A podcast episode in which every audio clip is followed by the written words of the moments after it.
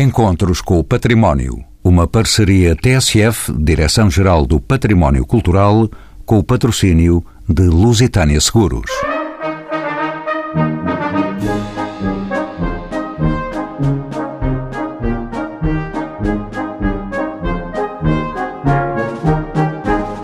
Espalhadas um pouco por todo o território, as 700 bandas filarmónicas que existem no país têm desempenhado, ao longo do tempo, um papel notável na estruturação das comunidades locais, na democratização da educação e na construção de identidades. Ao longo de muitas gerações, as filarmónicas têm contribuído para iniciar milhares de jovens no mundo da música e transmitir valores de cooperação, solidariedade e harmonia.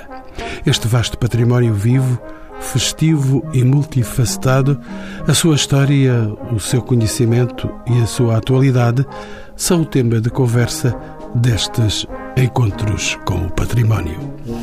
São assim nossos convidados Pedro Marquês de Souza, Tenente-Coronel do Exército, doutor em Musicologia Histórica pela Universidade Nova de Lisboa, com trabalhos editados sobre bandas militares e civis. Salua Castelo Branco, egípcia de nascimento, professora catedrática de etnomusicologia, também na Universidade Nova de Lisboa, é presidente do Centro de Estudos em Música e Dança. Rosário Pestana, doutorada em Etnomusicologia pela Nova de Lisboa, é professora auxiliar e diretora do curso de mestrado em Música na Universidade de Aveiro. André Granjo, licenciado em Antropologia pela Universidade de Coimbra, é mestre em Direção de Orquestra de Sopros pelo Conservatório de Maastricht e instrutor da Universidade de Aveiro no curso de mestrado em Direção de Banda. E, por fim, Graça Mendes Pinto, licenciada em História, com pós-graduação em Museologia e Conservação, é diretora do Museu Nacional da Música, detentor de um importante património musical relacionado com bandas filarmónicas e orquestras de sopro. Que património é este, doutora Graça Mendes Pinto? O Museu Nacional da Música tem uma coleção que eu gosto de dividir por eh, instrumentos musicais, a coleção que é no fundo a espinha dorsal deste museu, mas também uma importante coleção com um acervo fonográfico e um acervo documental que cada vez mais nos temos preocupado em mostrar e uh, falar da sua importância. No que se refere ao acervo documental, e estando, enfim, eh, neste programa sobre as bandas, não posso deixar de referir a importância que teve há cerca de dois anos a criação de um polo do próprio museu para preservar e reunir uma série de documentação relacionada precisamente com as bandas. O Museu Nacional da Música sempre foi, por mim, entendido como não se devesse apenas ocupar da música erudita, portanto, eh, tem sido um esforço desenvolvido por este museu em que há ainda muito por fazer, mas que estamos, estamos a começar e creio que no bom caminho. André Granjo, bem-vindo aos Encontros com o Património, como sabe, e como ninguém é especialista nestas matérias. As bandas civis e militares são dos fenómenos musicais mais disseminados pelo nosso território.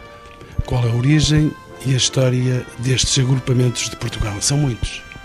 São, sim, são muitos, são muitos agrupamentos e as, as histórias são também muito variadas. Bom, a, a, origem das bandas, tanto militares como as, as civis, vem de uma prática que sempre houve eh, ao longo da história da música ocidental de fazer música só exclusivamente com instrumentos de sopro. Acontece que antes daquilo que nós entendemos como o período da Revolução Francesa, estes grupos instrumentais de sopro estavam sempre associados à noção de poder e, portanto, existiam nas casas senhoriais, existiam nas igrejas, existiam na corte. A partir do momento em que há esta inversão e esta revolução nos papéis sociais, a banda começa a estar associada ao povo e começa a estar ao serviço do povo na rua uh, junto das populações. A partir daí, como é que nós chegamos? Bom, e, e, continua naturalmente ligada ao, ao poder militar, não é? Mas nós, como é que nós chegamos às, às bandas civis? Bom, assim, muito rapidamente, foi mais ou menos uma, uma tempestade perfeita ali no, no início das primeiras décadas, no final da primeira metade do século XIX. Há uma, uma grande conjugação de, de factores que levam a que isso aconteça. Essa tempestade não provocou desafinações? Eh, provocou algumas, certamente, porque para se começar alguma coisa do zero, para aprender qualquer instrumento, não se começa nunca bem, felizmente, porque dá-nos margem para, para, para progredir. Agora, o que acontece é, de facto, que nós temos, por um lado, crescimento das ideias liberais, dos ideais liberais, que fazem com que a sociedade mude um pouco. Temos, por outro lado, o aparecimento do fabrico de instrumentos de sopro. É que até este período os instrumentos eram manufaturados e, portanto, eram caríssimos. Eram, os instrumentos de sopro eram instrumentos uh, extremamente valiosos e muito caros. Portanto, dificilmente uma, uma pequena aldeia de qualquer parte do país teria capacidade financeira para adquirir 20 ou 30 destes instrumentos para criar uma agremiação. Portanto, o facto de eles passarem a ser fabricados industrialmente cria uma oferta oferta e a possibilidade da criação destes instrumentos do ponto de vista da disponibilidade de instrumentos. Por outro lado, temos a importação para Portugal de um modelo de agrupamento uh, social ou de organização social que são as, o modelo filarmónico importado reza a história pelo nosso insigne compositor João Domingos Tempo, que traz para Portugal esta ideia de um grupo de pessoas que se cotiza anualmente, que se organiza numa sociedade, que se cotiza anualmente para juntar dinheiro suficiente para criar uma orquestra para dar uma, uma temporada de concertos. Pedro Marques de Souza, mais um especialista aqui, um especialista militar, bem-vindo de novo aos encontros com o património. Como é que são estes agrupamentos, Sr. Tenente Coronel? Que tipo de instrumentos, quantos instrumentos e que tipo de repertório é que eh, apresentam tradicionalmente? É uma pergunta curta com muitos elementos. Complementando uh, exatamente a ideia do André Granjo, consideramos habitualmente que em meados do século XVIII, ao agrupamento barroco do octeto de sopros, quando se juntou a percussão e os instrumentos de metais no exército da Prússia e, na Áustria, tenho convicção que é, digamos, a origem do modelo da banda militar, porque tem os instrumentos de sopro, madeiras, metais e a percussão. E realmente o instrumento Estado, militar, teve a vantagem de levar estes agrupamentos onde os regimentos estavam, muitas vezes na província, em locais recônditos, mais periféricos, e portanto, através do aparelho militar, este modelo, agrupamento musical, chega uh, a locais afastados das grandes cidades e isso uh, teve expressão no desenvolvimento e na afirmação deste tipo de agrupamento. De resto, como disse o André há pouco, desde sempre vocacionados para o espaço público, para o espaço ao ar livre. Precisamente os instrumentos de sopro, ao contrário das cordas ou, ou, ou de outro tipo de instrumentos de sopro, como as palhetas duplas, que, que entretanto depois deixam de estar presentes nestes agrupamentos, eles têm uma robustez, exatamente porque acompanhavam os corpos militares que lhes permite atuar na rua em condições atmosféricas às vezes adversas, mas que lhes deu, que lhe deu realmente uma grande flexibilidade de utilização, de emprego no, espaço público e, portanto, eh, em diversos grupos sociais eh, do meio urbano à, à província. A pergunta que faço agora é dirigida à professora catedrática que também já esteve aqui nos encontros com o património, a professora luso-egípcia Salwa Castelo Branco. Como é que convivem as bandas com a gente nova, mais próxima muitas vezes do jazz do que do coreto? As bandas são um fenómeno realmente com uma grande pujança e cada vez mais, depois do 25 de Abril, eh, com a abertura das bandas para também as mulheres, as raparigas, as jovens, houve uma, uma expansão assinalável uh, do fenómeno e hoje em dia atraem muitos jovens. No fundo, são uma rede de escolas de música por todo o país que têm os seus, entre aspas, serviços na altura das festas, mas que ensaiam semanalmente e têm uma grande dinâmica. Agora, nos últimos, não sei, os especialistas há onde me corrigir, parece-me que nos últimos 20 anos Houve também um esforço por parte de compositores para bandas, e são muitos de facto, de compor música para banda filarmónica, eh, que é eh, uma música mais próxima dos estilos de, do jazz, da música popular, eh, enfim, para atrair os jovens, justamente. E, portanto, há uma mistura de repertórios que vão desde as tradicionais marchas, algumas graves, mesmo para exposições, a peças que são para dançar, para pular, etc. E eu tenho, de facto, testemunhado eh, essa dinâmica fantástica em festas, eh, sobretudo no norte do país, onde, na altura do chamado concerto para a banda, o coreto, ou os coretos, por, por vezes são dois, porque por vezes já há competições entre duas bandas, os jovens pulam, cantam, batem palmas, interagem com a banda. É uma coisa fabulosa. Mas consideremos que quem mais uh, ouve com atenção são os mais velhos, aqueles que não, nas. Não, não, não. Todo jovem com muita atenção e com muito apego àquilo que a banda está a tocar e, e, com capacidade crítica para dizer esta tocou melhor que a outra e porquê, não é? E portanto eu, eu acho o fenómeno algo muito, muito importante para a cultura em Portugal e para a cultura musical em particular. É um fenómeno que conseguiu não só sobreviver, mas florescer com muito poucos apoios oficiais, portanto, florescem pela força associativa local e, pela vontade das pessoas. E, claro, tenho que dizer, pela força da música, porque a música é algo que eh, é muito importante na sociedade e acho que as bandas conseguiram captar o seu público através de uma, de uma qualidade e de uma entrega e também, digamos, de um diálogo com o público que é único. E, e para mim é, um, é realmente um fenómeno muito, muito importante que eh, no Instituto de Etnomusicologia, vamos agora ouvir sobre um projeto, mas tentamos realçar numa obra de referência que foi publicada em 2010, que é a Enciclopédia da Música em Portugal no século XX, através de uma entrada âncora na qual eh, uma entrada sobre bandas filarmónicas, outra sobre bandas eh, militares nas quais André Granjo foi coautor e uma série de 40, 50 entradas sobre compositores. E foi a primeira vez que se tentou, por exemplo, reunir a, a obra, fazer listas de obras, podem ser incompletas, podem ser eh, corrigíveis, mas estão lá como ponto de partida para, de facto, assinalarmos a importância destas figuras, quer a nível local, quer a nível regional, quer a nível nacional. Rosário Pestana, bem-vinda também de novo aos Encontros com o Património. Quando falamos de bandas filarmónicas, estamos a falar de um fenómeno que tem uma grande expressão por todo o país, pelo continente, pelas regiões autónomas e, de modo especial, pelos Açores. Existem dados sobre o número destes agrupamentos em atividade e sobre a sua distribuição ao longo do território. Uma pergunta que parece de gabinete mas é de investigação, com certeza. Bom, nós de, facto existem já alguns dados, já houve estudos anteriores, um deles até publicado em 1998, assinado também pela professora Sala Castelo Branco, que procura fazer esse mapeamento destes agrupamentos e a sua representação em termos de uh, número de agrupamentos por habitantes, não é? E foi nesse, nesse estudo uh, foram identificados de facto cerca de 700 grupos em Portugal ativos, não é? Nós neste momento temos agora um processo a partir da Universidade de Aveiro que está a estudar, em que todos aqui participamos como consultora, como investigadores neste projeto, que um dos objetivos que tem também é fazer esse mapeamento não só das bandas em atividade, evidentemente, mas também daquelas que, entretanto, se transformaram noutras ou uh, se extinguiram.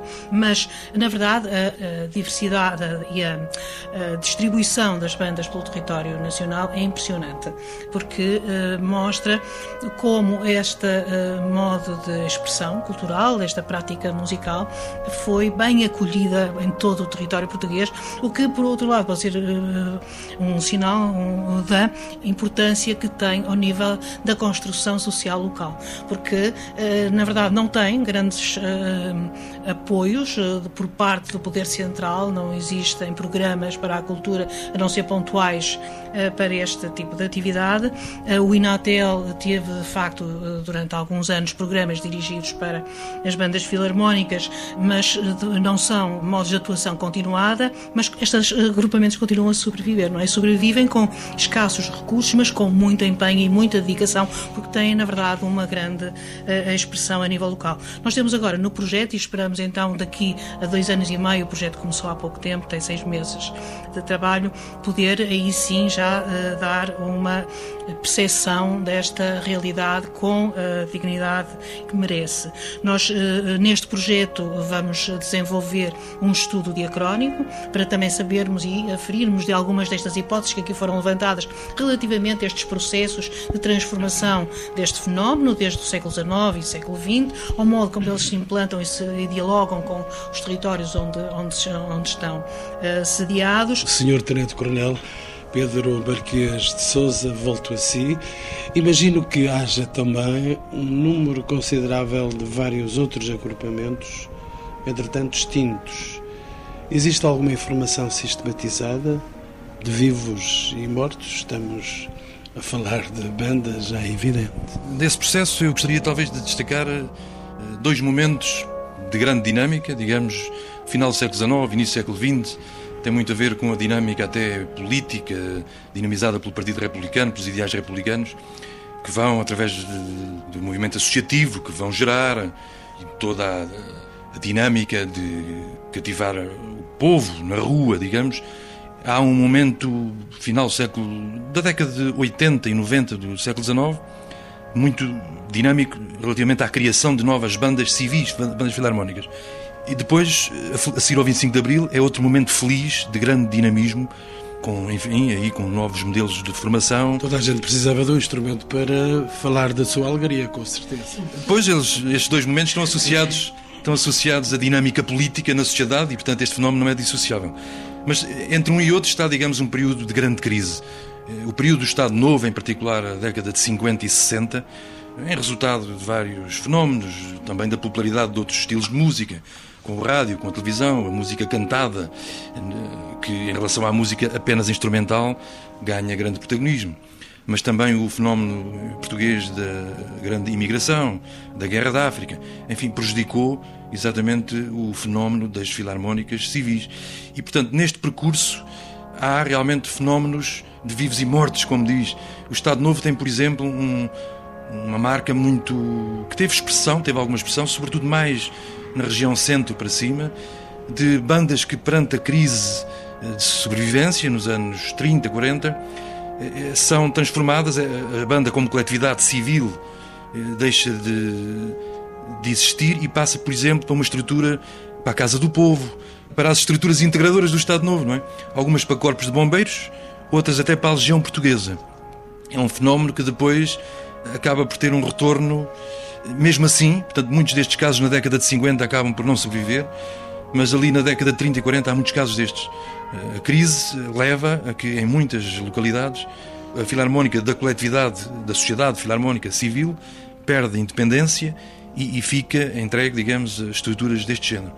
Casa do Pescador, também, alguns casos, Casas do Povo, Legião Portuguesa e mais nas associações de bombeiros aí com, com mais sucesso. Já que falamos de crise, esta última crise que nos atingiu também emudeceu alguns instrumentos? Esta última crise, talvez ao nível dos processos de ensino, a menor possibilidade dos pais adquirirem instrumentos para os seus filhos que estão a ter formação musical, ou na dificuldade das prestações de, dos processos de formação. É? Eh, mas, de qualquer forma, eh, temos que destacar que, digamos, nos últimos 20, 30 anos, então, relativamente à formação, com o aparecimento de novas escolas, o ensino articulado, temos que fazer justiça que, realmente, neste plano, eh, a formação dos jovens melhorou significativamente, a qualidade é notória e, apesar de, pronto, da crise, da menor possibilidade dos pais, houve alguma solidez do processo que se mantém.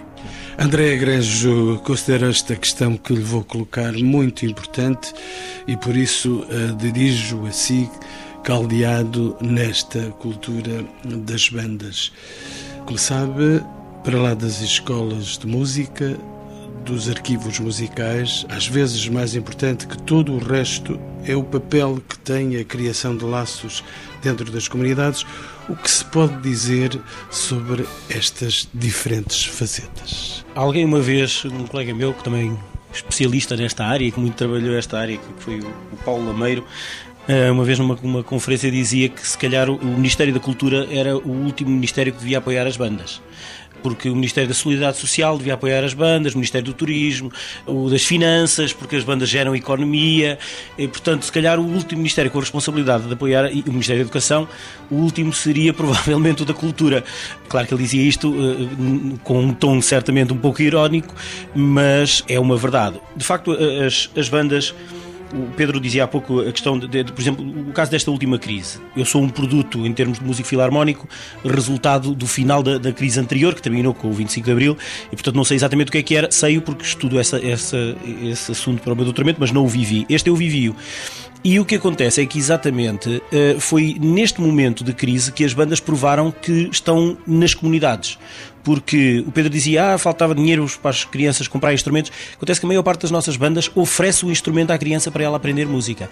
E, portanto, foi a garantia de que muitos jovens não deixaram de aprender música, mesmo nestes períodos em que as famílias estão em crise, é porque, primeiro, o ensino ministrado nas bandas, não tendo, é certo, a, a solidez de processos que tem um conservatório, a, a, verdade é que a maior parte, muitas, muitas vezes hoje em dia, já são os próprios professores de conservatórios, também são professores em algumas bandas. E depois, as bandas, o ensino é muito muitíssimo mais uh, acessível às famílias e a banda permite isso, permite uh, pôr nas mãos de uma criança um instrumento de música uh, gratuitamente para a criança aprender. Portanto, tudo isto gera, de facto, uma noção de comunidade que vai muito para além da questão musical. Aliás, também já foi feito um, pequeno inquérito, ainda que não com um grande valor científico, onde se questionava os jovens por que razão é que entravam para a banda. O gostar de música era uma das últimas uh, razões. A primeira razão era exatamente a comunidade, era estarem lá os seus amigos de escola, os seus familiares, o meu tio toca, o meu primo toca. Uh, essa era a razão que leva aos jovens. Depois, a razão pela qual eles ficam na banda é que já é diferente. Aí sim, aí já ganharam o gosto pela música, o gosto por fazer música em conjunto com outras pessoas e aí já ficam, os seus familiares até podem ir embora e os jovens permanecem já pela, claro que pela comunidade que criaram, mas pelo laço musical que essa comunidade criou e já não só pelo laço por questões sociais. E talvez por eh, oportunidade para uma certa exibição social também. Eventualmente, se bem que eu temo que uma farda não é uma farda de uma banda não é a coisa mais em moda hoje em dia, não é? Mas uma farda e um uh, instrumento a tocarem bem. Sim, sim, sim, sim. Uh, não creio que seja um grande atrativo, até porque normalmente as fardas, por exemplo, para os modelos que existem para os elementos do sexo feminino, não são nada abonatórios de, do bem parecer. Portanto, não será muito por aí. A questão depois prende-se mais por isto, porque exatamente porque é uma oportunidade de fazer é uma oportunidade, muitas vezes, de continuarem a praticar algo que aprenderam e que não querem deixar perder.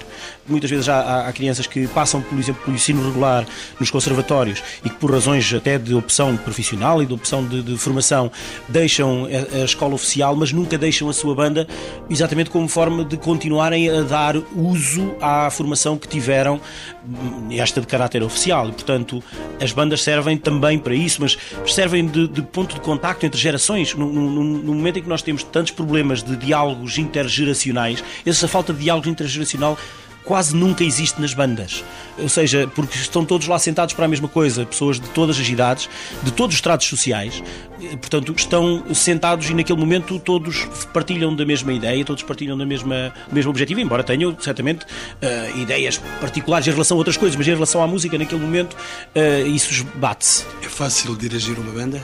Uh, é desde que se saiba como, como se dirige, é fácil dirigir uma banda. É tão difícil como dirigir um coro ou, ou uma orquestra profissional. Quer dizer, tudo tem uh, a sua especificidade e tudo tem uh, o seu grau de dificuldade. Por um lado, é, é, mais fácil dirigir uma banda amadora do que uma orquestra profissional, porque, ao contrário do que há pouco dizia, os egos estão muito mais batidos numa banda amadora do que estão numa orquestra profissional, temo eu, que não sou maestro de uma orquestra profissional, mas conheço vários músicos e maestros de orquestra profissional profissional. Claro, são mundos diferentes, são realidades diferentes, não isto tem todo brincadeira, mas uh, de facto o, o, dirigir uma banda amadora no, no, caso é, é, é, mais perceber quais são os objetivos das pessoas que temos à nossa frente e da estrutura social que suporta a banda. Porque, eh, falando, por exemplo, em termos do repertório que estávamos a falar há pouco, há muitos caminhos que se podem uh, seguir, porque há muita. Existe todo o género de música que se possa pensar, existe trabalhado e preparado para a banda. Agora, se há por um lado bandas cujo objetivo social primeiro da banda é servir de interface social e que o que mais importa é as pessoas estarem juntas para se encontrarem, para, para estarem em comunidade, eh, se calhar procuram um tipo de repertório mais ligeiro, mais eh, vocacionado para, para um determinado tipo de música eh, de entretenimento, mais acessível. Mas por outro lado existem muitas bandas e, cada vez se calhar até um pouco existem mais bandas dessas, fruto exatamente da maior formação que os músicos têm, que procuram uma, a banda enquanto um grupo onde podem fazer música de alto valor artístico, de grande mérito artístico e não só para entretenimento, embora uh, toda a gente gosta de, bater o pé. E portanto, quando está à frente deste tipo de grupos é, é preciso perceber quais são as ânsias dos músicos que temos à frente e quais são os objetivos sociais da sociedade que suporta a banda, porque senão estamos a puxar para um lado e não é esse o objetivo que, que a instituição pretende e portanto podemos nos dar mal com, com a coisa.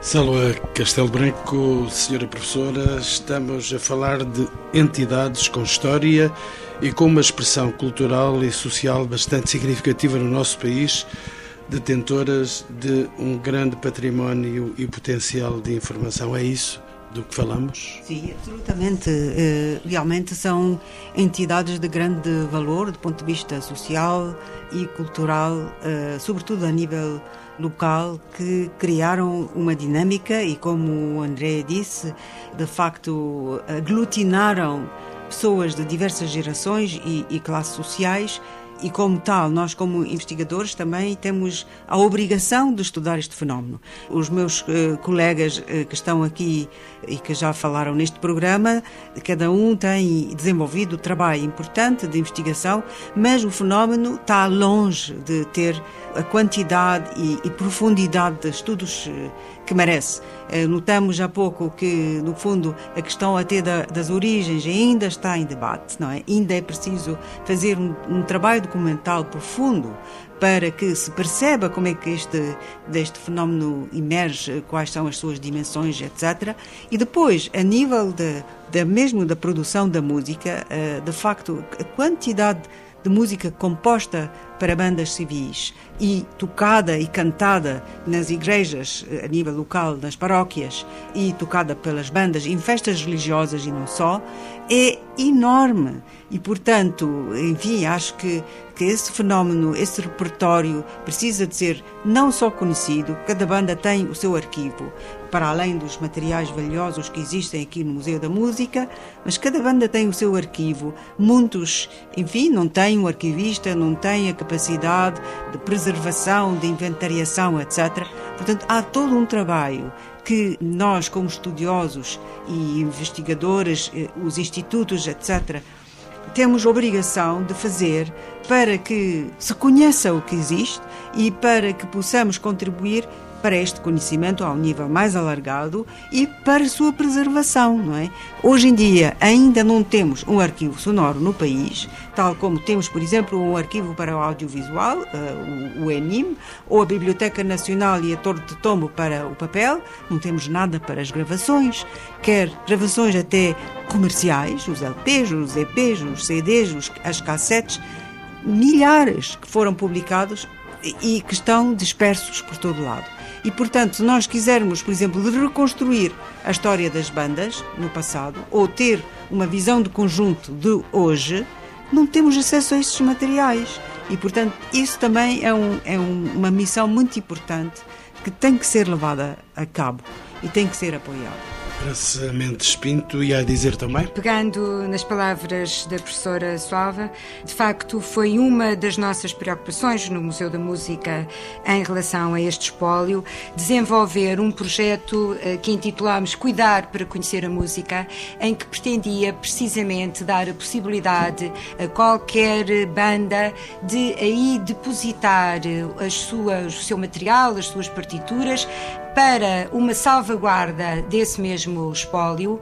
Poderia ser um depósito, uma doação ou apenas uma, um permitir de uma digitalização e desta forma contribuir para centralizar uma eh, informação que depois poderia ser o início de muito trabalho, de muitas teses, de muita divulgação eh, deste importantíssimo eh, espólio que é o das bandas filarmónicas. É evidente que terá que ser um trabalho desenvolvido em parcerias, daí contactos com a professora Salva e também com a doutora Rosário, com a Universidade de Aveiro e também com a Biblioteca Nacional e a Torre do Tombo, que temos tentado precisamente ajudar a que esse material seja preservado, reunido e acessível, obviamente. Rosária Pestana estava também a pedir uma palavra. Sim, sim, eu, e era exatamente a propósito desta proposta de uh, tratamento uh, da uh, documentação que existe dispersa nas muitas bandas pelo país e cuja dificuldade de acesso e até de conhecimento para a investigação impede muitos dos investigadores de conhecer esta realidade. Nós, no projeto que temos agora em curso, uma das nossas missões é exatamente trabalhar, e já estamos a trabalhar com algumas bandas colaboram connosco, na digitalização dos seus acervos uh, musicais e fotográficos e documentais. Esse trabalho é feito, uh, em muitos casos, até com parceria das próprias uh, autarquias, que colaboram com a realização das digitalizações, e nós depois, no âmbito do projeto, temos na Universidade de Aveiro bolseiros especializados em música que tratam aqueles documentos, porque nós não podemos tratar uma pauta de música, uma partitura, do mesmo modo que tratamos um outro documento, não é? Portanto, toda essa descodificação no fundo, também musical, mas também histórico, porque muitas vezes eh, não consta na pauta conteúdos eh, que são imediatamente perceptíveis e é preciso datar a obra ou eh, identificar o género. Esse trabalho está a ser feito pelos nossos investigadores. Como é que isto depois vai, nós pensamos retribuir isto à sociedade e às bandas? Porque foi criada, de facto, uma base de dados e essa base de dados então reúne e sistematiza essa documentação que depois é devolvida a cada uma das bandas e depois será também divulgado para toda a população através do site que nós vamos criar. Porque este é um lado uh, que, no que se refere às bandas filarmónicas, é extremamente dificultador da própria investigação. Simplesmente, Coronel, eu vou já bater-lhe à porta, mas deixe-me antes explorar aqui o saber do professor André Igrejo com uma experiência no país e no estrangeiro. Como é que podemos caracterizar genericamente o património que está à guarda destes agrupamentos e coletividades que estamos a falar? Como é que o podemos caracterizar? Ora bem, podemos-lo caracterizar como sendo a maior fonte de conhecimento sobre as verdadeiras práticas musicais do povo português e o único que está completamente esquecido. Se nós quisermos perceber que música é que o povo português, não estou a falar dos lisboetas nem do, dos habitantes do Porto que, que vão ao São João ou que aqui iam ao São Carlos ou às grandes salas, não. Se nós quisermos saber o que é que o português médio de todo o nosso país ouvia, só o saberemos quando olharmos para os pólios das bandas, porque as bandas eram a única música ao vivo que as pessoas podiam ouvir. Portanto, mais, se nós quisermos saber que penetração é que determinado tipo de repertório que se ouvia nas grandes salas teve junto do resto da população, só o saberemos quando estudarmos este repertório. Portanto, isto é a maior fonte de informação sobre a prática de música, tanto de escuta como de execução de música do nosso país e não se consegue estudar porque aquilo que o espólio, se juntarmos todos os espólios sobre música que existe e que está estudado, tanto na Biblioteca Nacional, tanto no espólio do São Carlos, como no Museu da Música, como, uh, sei lá, o, o Palácio da Ajuda também tem alguma música de banda.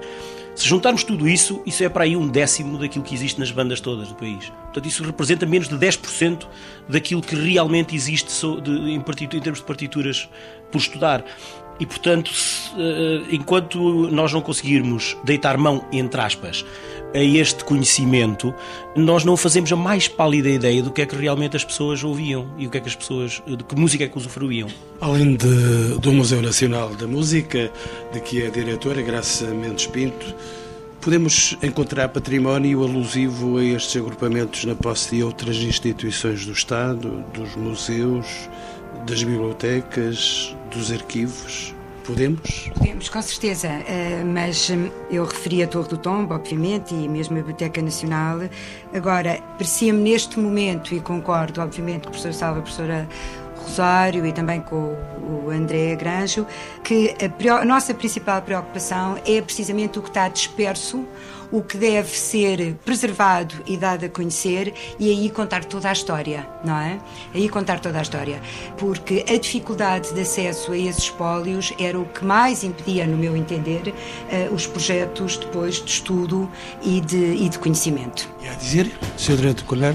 Bem, no, no seguimento precisamente deste fenómeno do, do, da dificuldade de pesquisa, há, no entanto, também um exercício, não é? Que, eh, independentemente, não é possível esgotar eh, todas as fontes, mas é possível encontrar padrões, não é?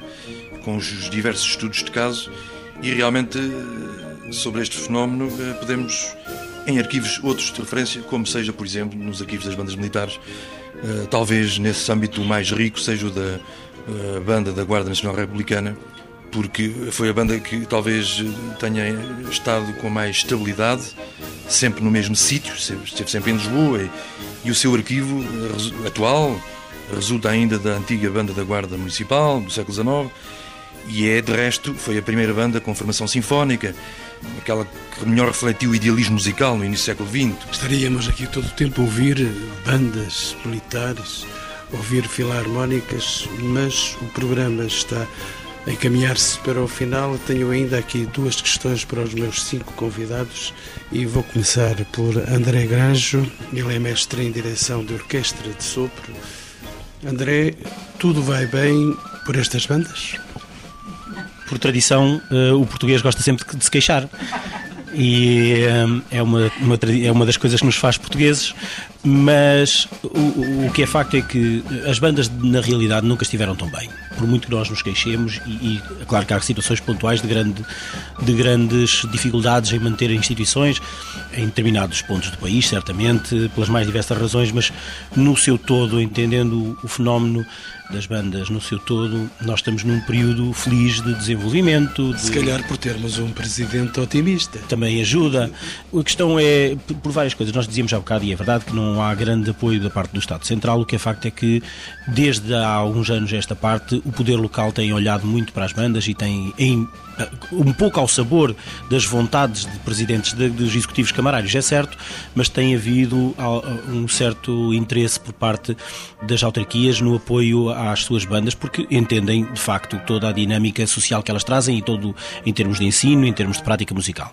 Depois, em termos do, do, do ensino da música, houve uma enorme, uma enorme evolução no nosso país e, portanto, cada vez temos melhores músicos a tocar nas nossas bandas.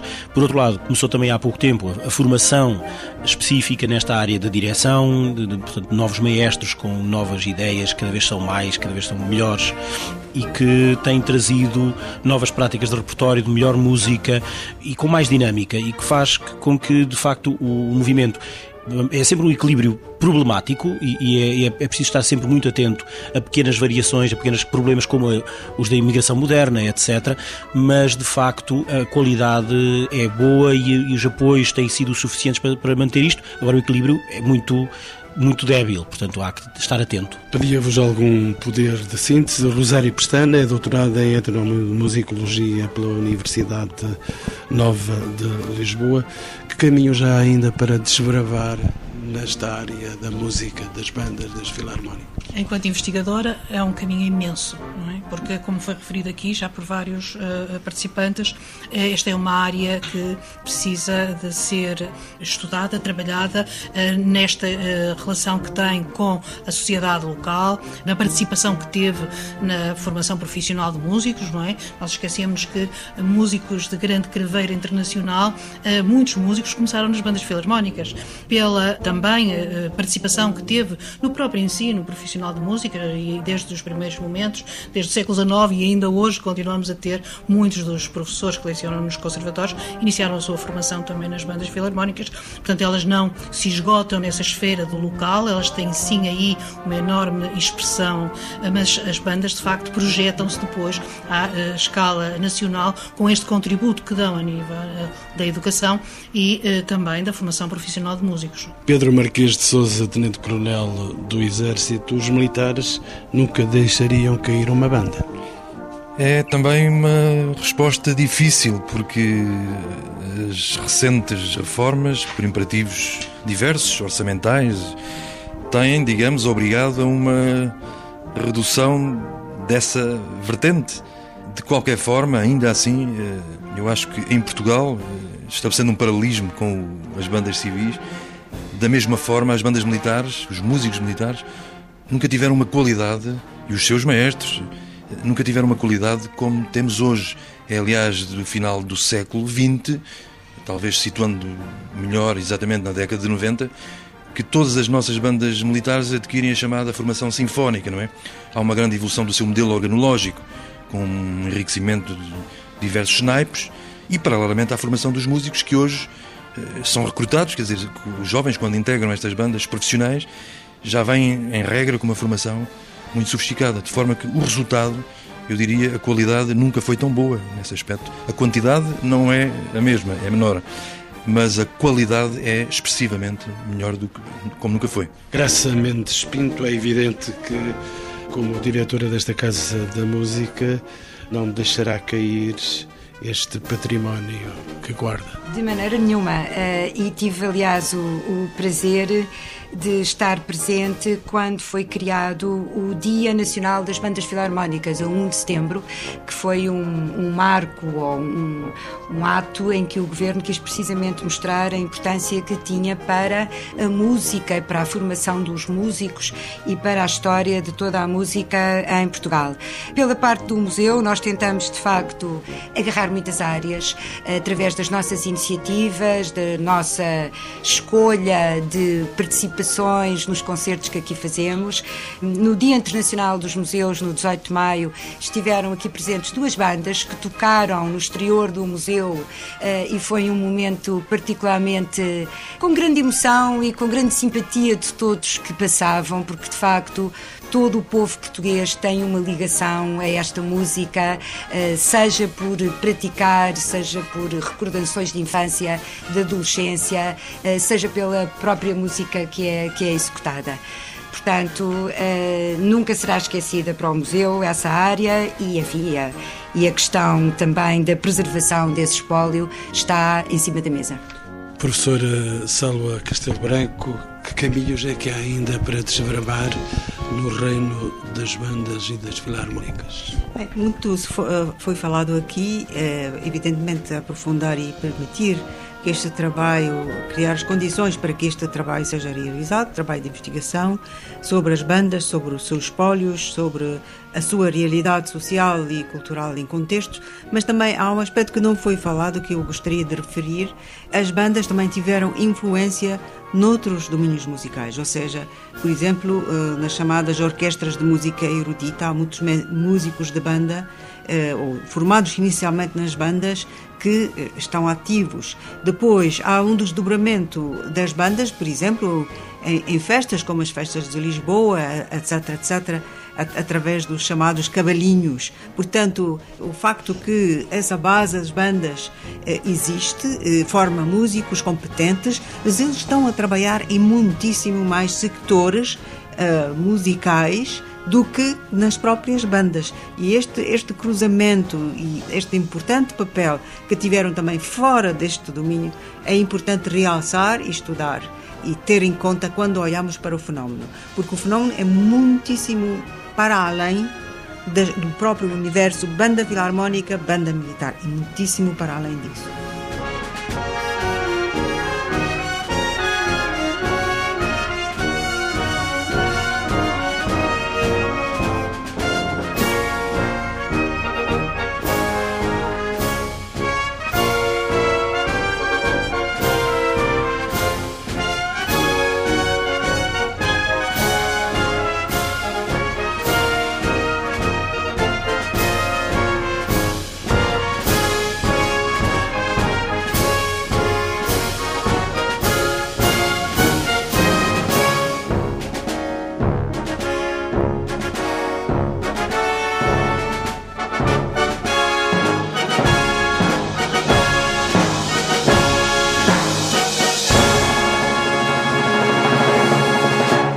Encontros com o Património. Uma parceria TSF, Direção-Geral do Património Cultural, com o patrocínio de Lusitânia Seguros.